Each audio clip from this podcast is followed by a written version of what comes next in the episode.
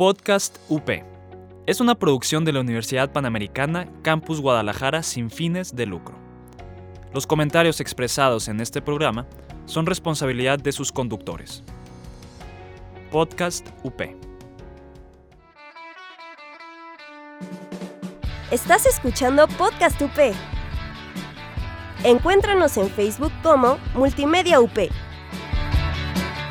No se dejen vencer, no se dejen engañar, no pierdan la alegría, no pierdan la esperanza, no pierdan la sonrisa.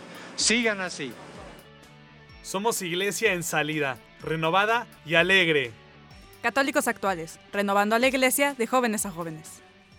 Hola a todos, bienvenidos al octavo episodio de la cuarta temporada de Católicos Actuales. Mi nombre es Natalia Cloutier y estoy aquí con Osvaldo Santana. Espero que estén muy bendecidos en Alabanza. Y ya estamos de vuelta después de unas brevísimas vacaciones muy necesarias, bien merecidas. Ah.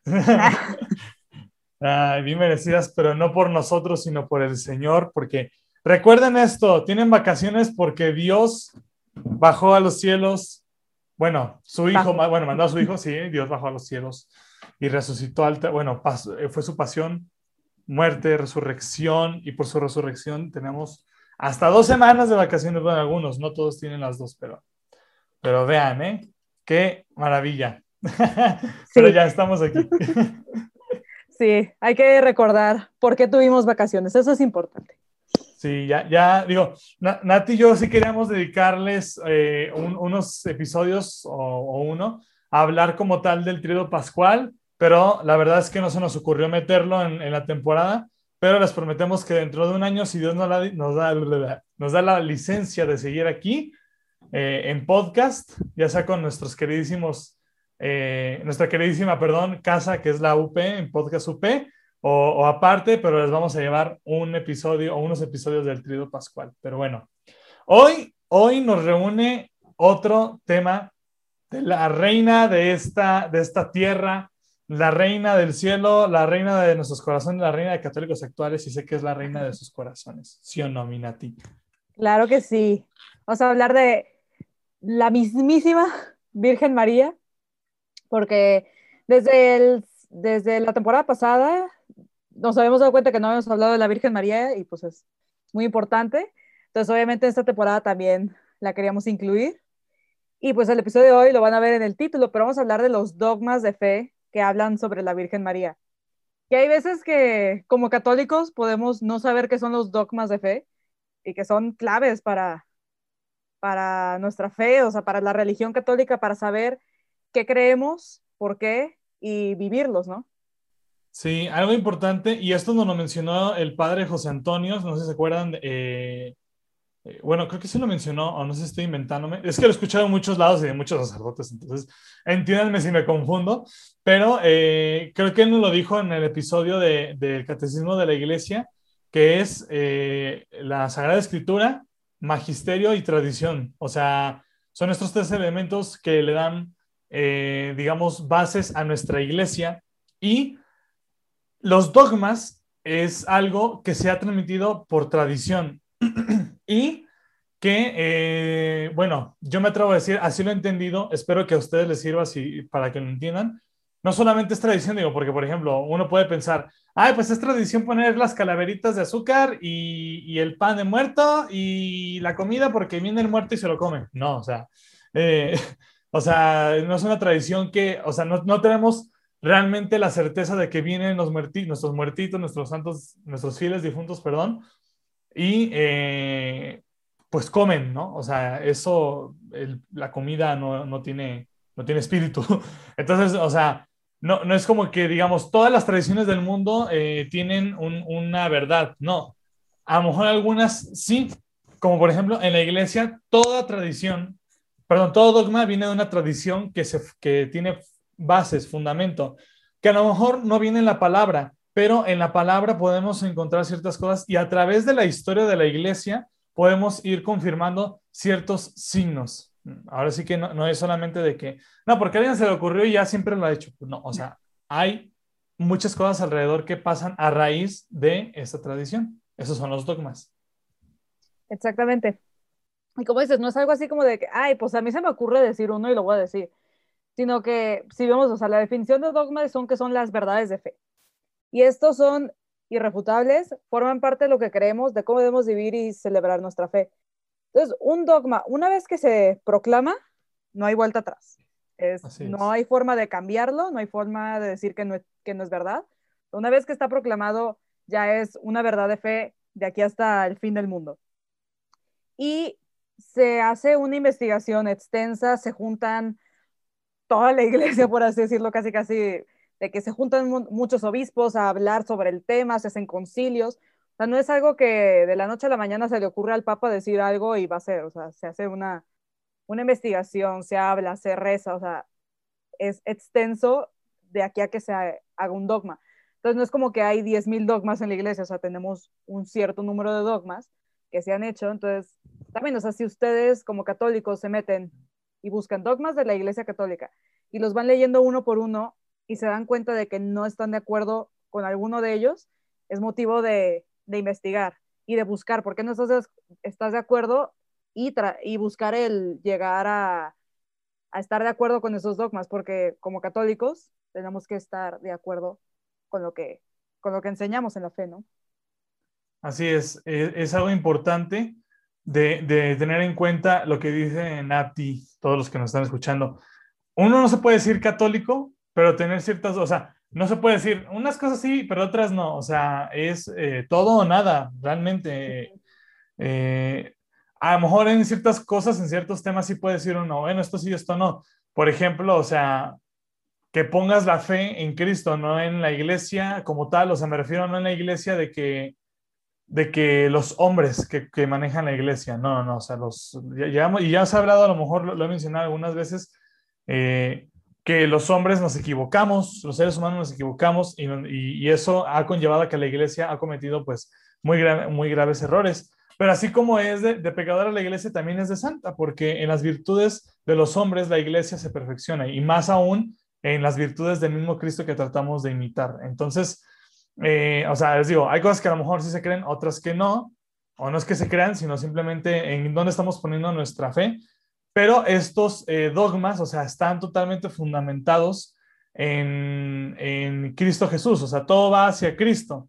Y los dogmas marianos, pues déjenme decir, o sea, creo que, eh, yo creo que no hay dogma, bueno, estos, estos dogmas específicamente marianos, o sea, yo creo que no hay mejor dogma que lleve a, Jesús que María, o, mejor persona que lleguemos a Jesús que sino pues por María. Entonces, eh, no, no se vayan a confundir, no crean que también un dogma mariano quiere decir de que hay, es una pseudo religión que pone a María en el centro, ¿no? No, no, no, no, o sea, esto, esto pone eh, a Cristo como el centro y pone a María como ese medio que Dios usó para que Cristo viniera a nosotros. Y me merece un mérito por muchas cosas que ya hemos, hemos hablado, pero por si se les olvida, recuerden que María, el, el, en, el contexto, el entorno social en el que vivía, no se prestaba para que fuera, primero, eh, una mujer embarazada antes de casarse.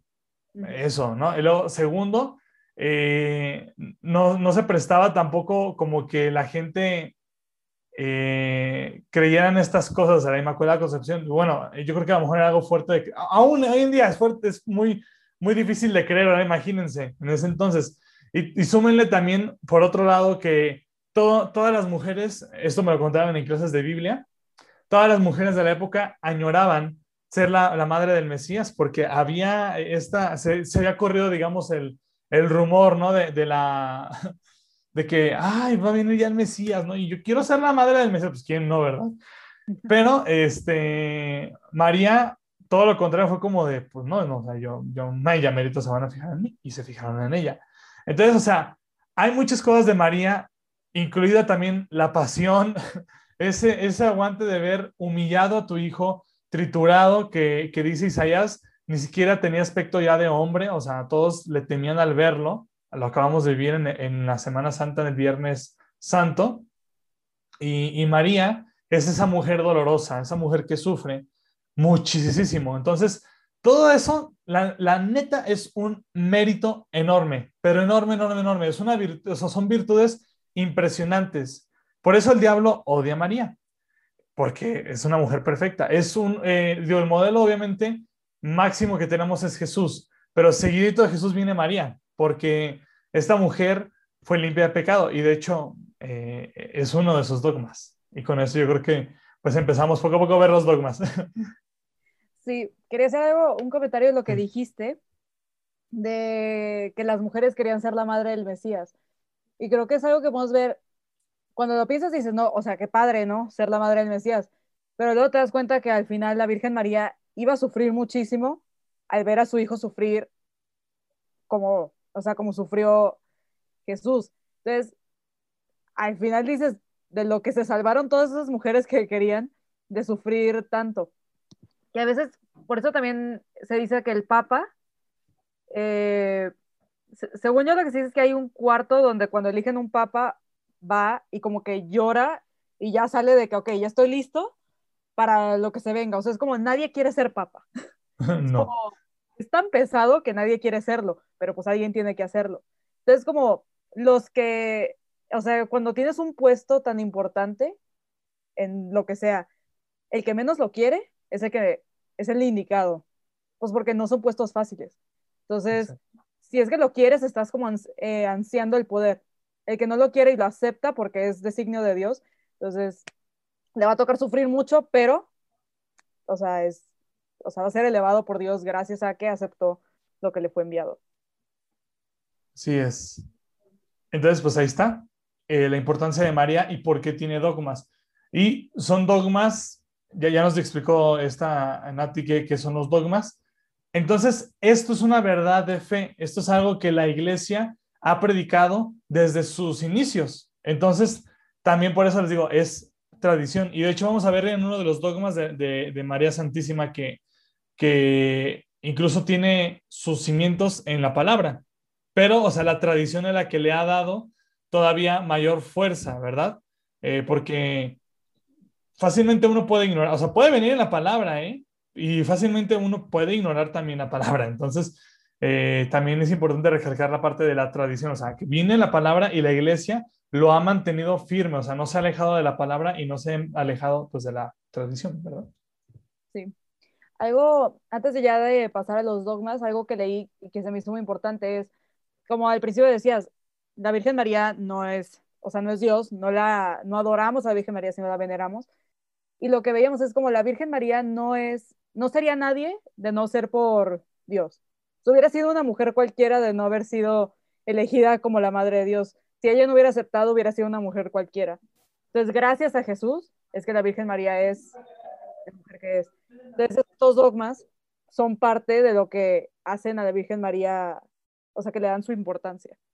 Sí, así pues bueno, para comenzar, pues vamos con este dogma que les dije, eh, de hecho que íbamos a comenzar con este, que es justamente la Inmaculada Concepción. Este dogma, ¿qué declara? O sea, bueno, hemos escuchado la Inmaculada Concepción, ¿no? Eh, incluso he escuchado hasta de broma que dicen, ¿no? O sea, digo, es un chiste medio vulgarcillo, pero eh, de que se embaraza a una mujer y de que, ay, ¿Y cómo fue? Ay, pues fue Inmaculada Concepción. Mm, sí, uy, el Espíritu Santo le encanta, su clásica, ¿no? Ahora sí dice el chiste, digo, muy, muy, no, no, no es de buen gusto, pero, pero está, pues es un chiste. Pero bueno, el punto es que eh, este dogma declara que María, o como nosotros la conocemos, la bienaventurada Virgen María, fue preservada inmune de toda mancha del pecado original en el primer instante de su concepción, es decir, o sea, cuando ella fue concebida, ya estaba limpia de pecado. Y esto es por la gracia y el privilegio que Dios, omnipotente, todopoderoso, le ha dado a través de los méritos de Jesucristo, Salvador del género humano. ¿Okay? Esto, esto, bueno, lo, lo parafraseo un poquito, es del, Papa Pío IX, eh, y es eh, importantísimo destacar esto. Es limpia de pecado. Por eso el demonio no la soporta también. O sea, digo, no solamente es lo que hizo en vida, sino que además cuando, cuando, bueno, cuando estaba aquí, ¿verdad? Porque ahorita vamos a ver más adelante la asunción de María, o sea, ¿no? ella subió, fue a, eh, perdón, subida a los cielos, no subió por, por, por fuerza y voluntad propia, sino eh, los ángeles vinieron por ella. Les digo, ya hablaremos eh, más adelante de ese dogma, pero este, cuando ella estuvo aquí y, y antes de, digamos, de su sueño, así le llaman el sueño de María, la dormición de María, eh, ella permaneció firme, pero desde antes, o sea, desde su concepción ya estaba limpia. Y esto también viene en Génesis, porque en Génesis, no sé si no han escuchado y sobre todo más ahora en tanto previo como después a la Pascua eh, de la nueva, de bueno, del nuevo Adán, que es Jesús, pero también se habla de una nueva Eva, esta es María. O sea, como por un hombre vino el pecado fue Adán, también pues por una mujer vino el pecado que fue Eva, pues por, por el nuevo Adán viene la salvación y por la nueva Eva también viene la salvación. Y no es que Eva salve al mundo, no, no, no. Es que Eva, eh, la nueva Eva, trae más bien la salvación y le toca al Adán salvar. O sea, es, solamente un medio por el que viene la salvación. Y esto se encuentra en Génesis y también en Isaías, ¿no? lo podemos ver. Y, y, sobre todo en el Génesis, el Génesis es una referencia total a María, sobre todo cuando Dios le dice a la serpiente, ¿no? Que, eh, dice, creo que una, la, mujer aplastará tu cabeza, ¿no? Sí, tu cabeza con sus pies descalzo, algo así dice. Eh, es una referencia de María. ¿Por qué? Porque es eh, eh, tan pura, tan limpia. Dice, la serpiente tratará, tratarás de morder su talón, pero ella aplastará tu cabeza, algo así. Sí, efectivamente. Y, vean, o sea, es una referencia, una, digamos, profecía de lo que iba a ser María. Entonces, eh, ella está limpia del pecado totalmente, ¿no? Y, y tendría que ser así porque digo, no pueden hacer de un vientre lleno de pecado. Exactamente, o sea, ¿qué es lo que vemos? O sea, fue ella limpia de pecado para que Jesús pudiera nacer, nacer de ella, o sea, nacer de una mujer limpia, que nadie dijera, o sea, que Jesús nació de una mujer con pecado, pues lo que no. Entonces tenía que ser, nacer de una mujer limpia. Y la Inmaculada Concepción siento que siempre se confunde a como que a cuando el Espíritu Santo, o sea, entra en la Virgen María y concibe a Jesús, se confunde que como que esa es la Inmaculada Concepción cuando más bien es cuando la Virgen María fue concebida.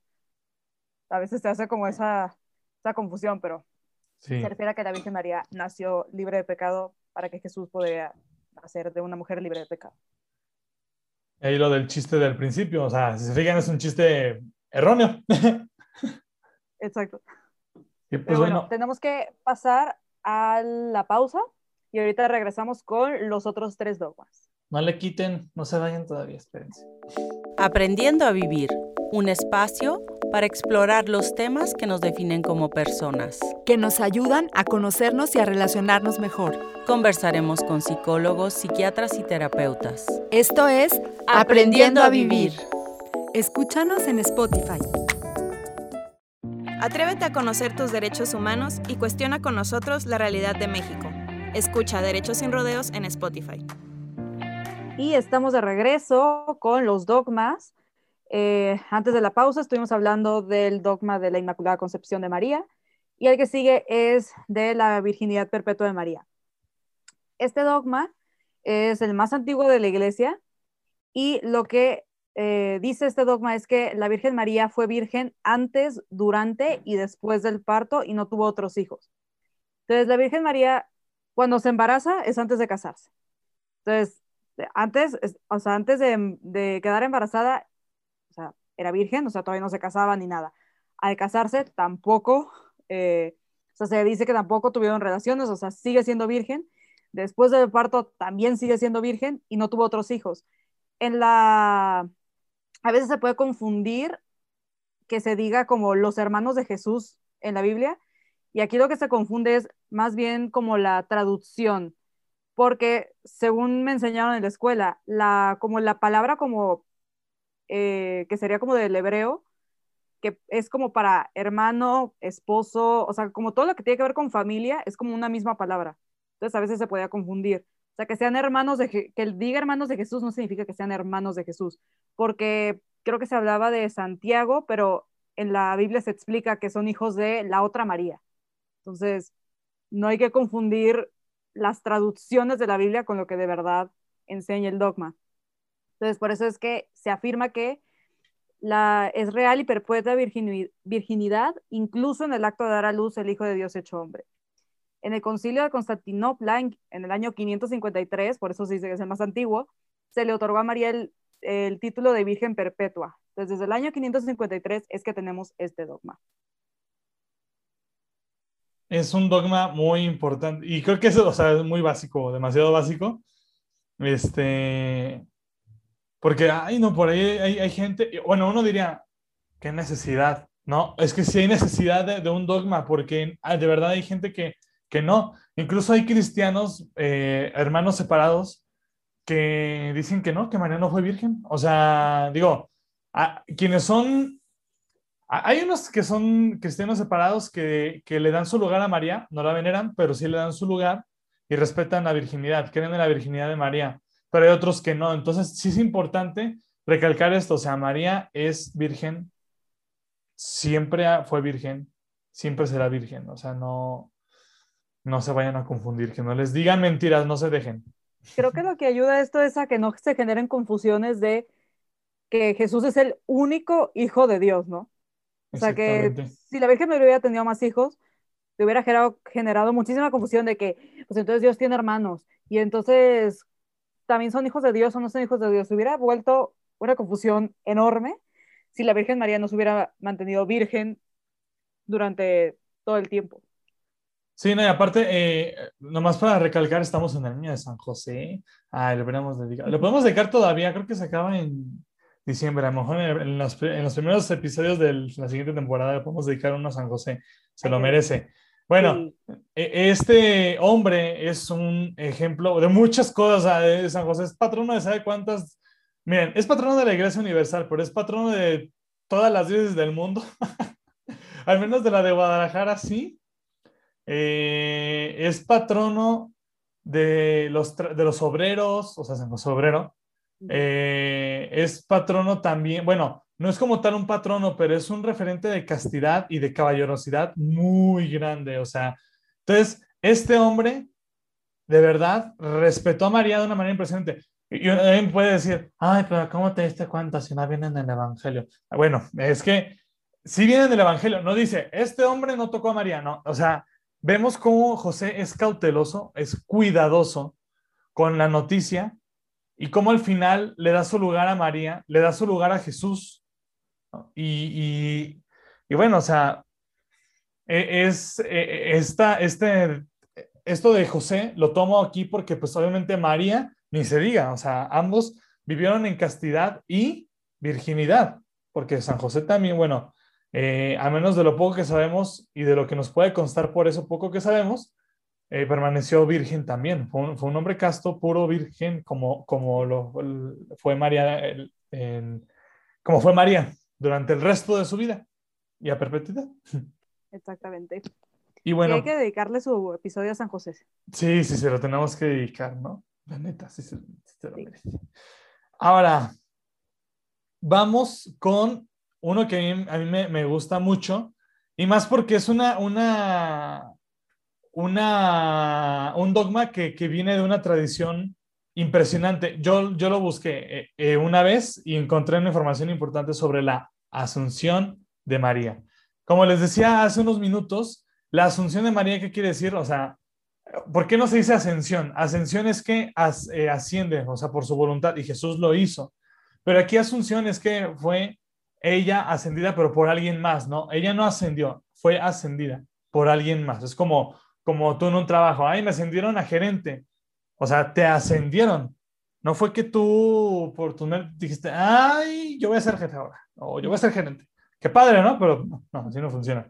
Entonces, eh, María fue asunta a los cielos y hay un relato precioso que, que no me acuerdo eh, dónde, estaba, pero ah, se los debo Igual y, si lo encuentro se los ponemos en la imagen, bueno, va a estar en la imagen de, de Instagram, abajo en la descripción y también en Facebook, en la descripción de la imagen de este episodio. Ahí lo pueden encontrar. eh, sobre la Asunción. Esta historia, este relato bellísimo, no recuerdo si era una visión o, algo, pero bueno, el punto es que se relata que María, y por eso les dije la dormición de María, duerme, todos los apóstoles la, están acompañando, todos, todos, o sea, los 12, o sea, los 11, incluido el, el, que, el que fue, el que tomó el lugar de, Judas, Iscariote, y los ángeles bajaron por ella y se llevaron, se la llevaron con cuerpo y alma. Entonces, eh, esto, ¿por qué de la tradición? O sea, ¿de dónde sacaron eso? Ese escrito, esa visión, a lo mejor la visión pudo haber llegado después. El escrito o la información fue sacada de pinturas y creo que, o sea, catacumbas que creo, si no me equivoco, están debajo del Vaticano, en, el, ay, ¿cómo se llama? En, se me olvidó el nombre. Bueno, el, ah, sí, la parte de abajo, pues, de, las catacumbas del Vaticano. Eh, la necrópolis vaticana, la necrópolis vaticana, y creo, que hay pinturas que hacen alusión a la Asunción y son pinturas del siglo I. O sea, años después de, mucho, a lo mejor cientos de años, pero en el mismo siglo, cuando Jesús estuvo aquí entre nosotros. Y bueno, eh, ¿qué más de este dogma? Eh, bueno, dice que lo que ya les, ya les mencioné, que, que terminado el curso de su vida en la tierra, fue asunta en cuerpo y alma a la gloria del cielo y enaltecida por Dios como reina del universo, para ser confirmada más plenamente a su Hijo, según dice el Catecismo de la Iglesia Católica. Y este dogma fue proclamado por el Papa Pío XII en 1950 y su solemnidad es el día 15 de agosto. Ojo, no es precepto, pero sí tiene un rango, digamos, alto dentro de, la, de la, liturgia, eh, de la liturgia ordinaria. Y ya, creo que es todo de lo que podemos decir. Bueno, podemos hablar más, pero bueno, tenemos un dogma más, si no, no vamos a perder el tiempo. Sí, pues el último dogma es el de la maternidad divina de María. Y aquí es que María es madre de Jesús y, por, y Jesús, que es Dios, la hace madre de Dios. Eso es lo que dice este dogma, que la Virgen María es madre de Dios porque su Hijo Cristo es Dios. Para este dogma se reunieron 200 obispos en el año 473 a discutir el tema y se llegó a esta conclusión. Y que tiene mucho sentido, o sea, si Jesús durante todo el tiempo de su vida en la tierra estuvo diciendo que era el Hijo de Dios y que su madre es la Virgen María, entonces al final de cuentas hace a la Virgen María la Madre de Dios. Y es un dogma pues importantísimo, o sea, que la Virgen María no solamente es madre de, Jesús que es hombre, sino de, de, Dios, porque Jesús es Dios también, porque Jesús tiene esas dos naturalezas, es, verdadera, es verdadero hombre y verdadero Dios. Y esta fiesta tiene la máxima categoría litúrgica y por lo cual hace que este sí eh, sea un día de, de precepto, sea, este día sí obliga participar de la Eucaristía. Es el primero de enero, primer día del año, empezamos con, con esta fiesta, con esta solemnidad, más bien de, de este dogma tan importante que hace a la Virgen María la Madre de Dios. Y, qué bonito dogma, porque ese dogma creo que incluso es de nosotros también, o sea, nos confirma a nosotros como, como madre, ¿no? ¿Por qué? Por lo que narra Juan en, el, en, en la pasión de nuestro Señor mujer, ella es tu hijo, hijo y tienes a tu madre. Entonces, eh, hay que sentirnos, hay que tener sentido de pertenencia con estos dogmas. O sea, estos nos acercan a María y María nos acerca a Jesús. Me acaban de compartir hace unos días eh, mi superior, eh, me decía, no dejes el rosario. Yo le di muchas gracias a María porque créanme, o sea, uno, pensaría a lo mejor estar en, en vida de seminario, eh, ah, pues bien fácil, bien chido, ya estás bien cerquita de Dios. Mm, ¿Cuál, cuál, cuál, no?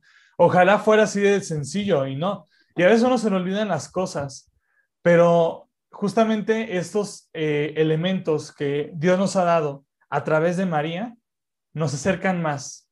Ciertamente, digo, ahorita mencioné el rosario, pero estos dogmas, o sea, que en la celebración de, la Eucaristía, en todo el año tengamos presentes estas solemnidades, pues oigan, o sea, hay que darle gracias a Dios porque también algo importantísimo, y más para el mexicano, digo, tenemos a, nuestra guadalupana, ¿eh? O sea, pero bueno, para Latinoamérica en general, no solamente para el mexicano, pero realmente creo que todo el mundo al final comparte este sentimiento, aunque a lo mejor allá por, las, por Europa y, y, Oriente no está tan arraigado, a lo mejor no lo vemos tan arraigado, pero la mamá es, es parte fundamental de nuestras vidas. Sin una mamá, o sea, nosotros pues no, no podemos eh, tener un rumbo, una guía. Tan importantes son las mamás que Dios quiso tener una, ¿no? Dice una frase bien bonito. Y es cierto. Entonces, eh, que tengamos el dogma nos recuerda que tenemos una Madre Celestial y que está con nosotros. Que Jesús, o sea, no, no, no nos deja, o sea, no nos deja solos, o sea, nos, nos pone todo bien fácil y nos deja a su madre. Y es bueno siempre volver al seno de mamá, que nos abrace, que nos cobije, que nos haga sentir la compañía y la calidez que nadie más nos puede hacer sentir. Podrás tener, miren, o sea, tus amigos, a tus amigas, es más, si tú, eh, chico, tienes a tu chica o viceversa, eh, incluso puedes tener ese amor, pero nada se compara al amor, al amor de tu mamá y nada se compara al amor de María. Además, qué increíble pensar y qué honor el saber que la Madre de Dios también es Madre nuestra. O sea, de que, o sea, Jesús podría no habernos la dado como Madre nuestra, que solo hubiera sido Madre de Dios y Reina del Cielo, sino que la Virgen María es Madre de Dios y Madre nuestra porque Jesús lo quiso. Entonces, no olvidemos ese gran regalo que Jesús nos dio. No olvidemos a nuestra Madre, que siempre está ahí para nosotros cuando la cuando la necesitemos y cuando no le hagamos caso, aún así ella está ahí lista para que cuando tú le digas madre, ella te diga, aquí estoy. Entonces, volvamos la vista a nuestra madre y acobijémonos en su manto y dejémonos llevar de la mano a Cristo a través de ella. Qué bonito, qué chulo. Así que acérquense a María y disfruten estas celebraciones, de verdad. O sea, el día que haya fiesta, eh, algún, al de que se celebre un dogma de, Mariano, eh, bueno, porque estamos hablando de los dogmas marianos, eh, hagan hasta cena familiar acá, hagan un fiestón en casa, un banquetón, pues algo grande, porque, porque se lo merece. Exactamente. Y pues hemos llegado al final de este, de este episodio. le agradecemos muchísimo a todos ustedes por habernos escuchado. Le agradecemos a Podcast UP y a Jazz porque edita este programa. Los invitamos a que nos sigan en nuestras redes sociales. Estamos en Instagram y en Facebook como Católicos Actuales. Y pues pueden escucharnos en cualquier aplicación. Así que cuando le compartan a sus amigos y compartan el programa, no hay excusa. Estamos en todos lados, entonces nos pueden escuchar donde sea. Yo soy Osvaldo Santana. Y yo soy Natalia Cloutier. Y nos estamos escuchando. Chao, chao. Adiós. Si este podcast ha cambiado tu vida, no es culpa nuestra, es de Diosito. Quejas, ya sabes dónde. Este programa es producido por Podcast UP, parte de Multimedia UP.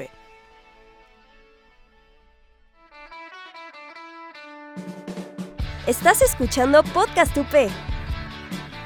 Encuéntranos en Facebook como Multimedia UP.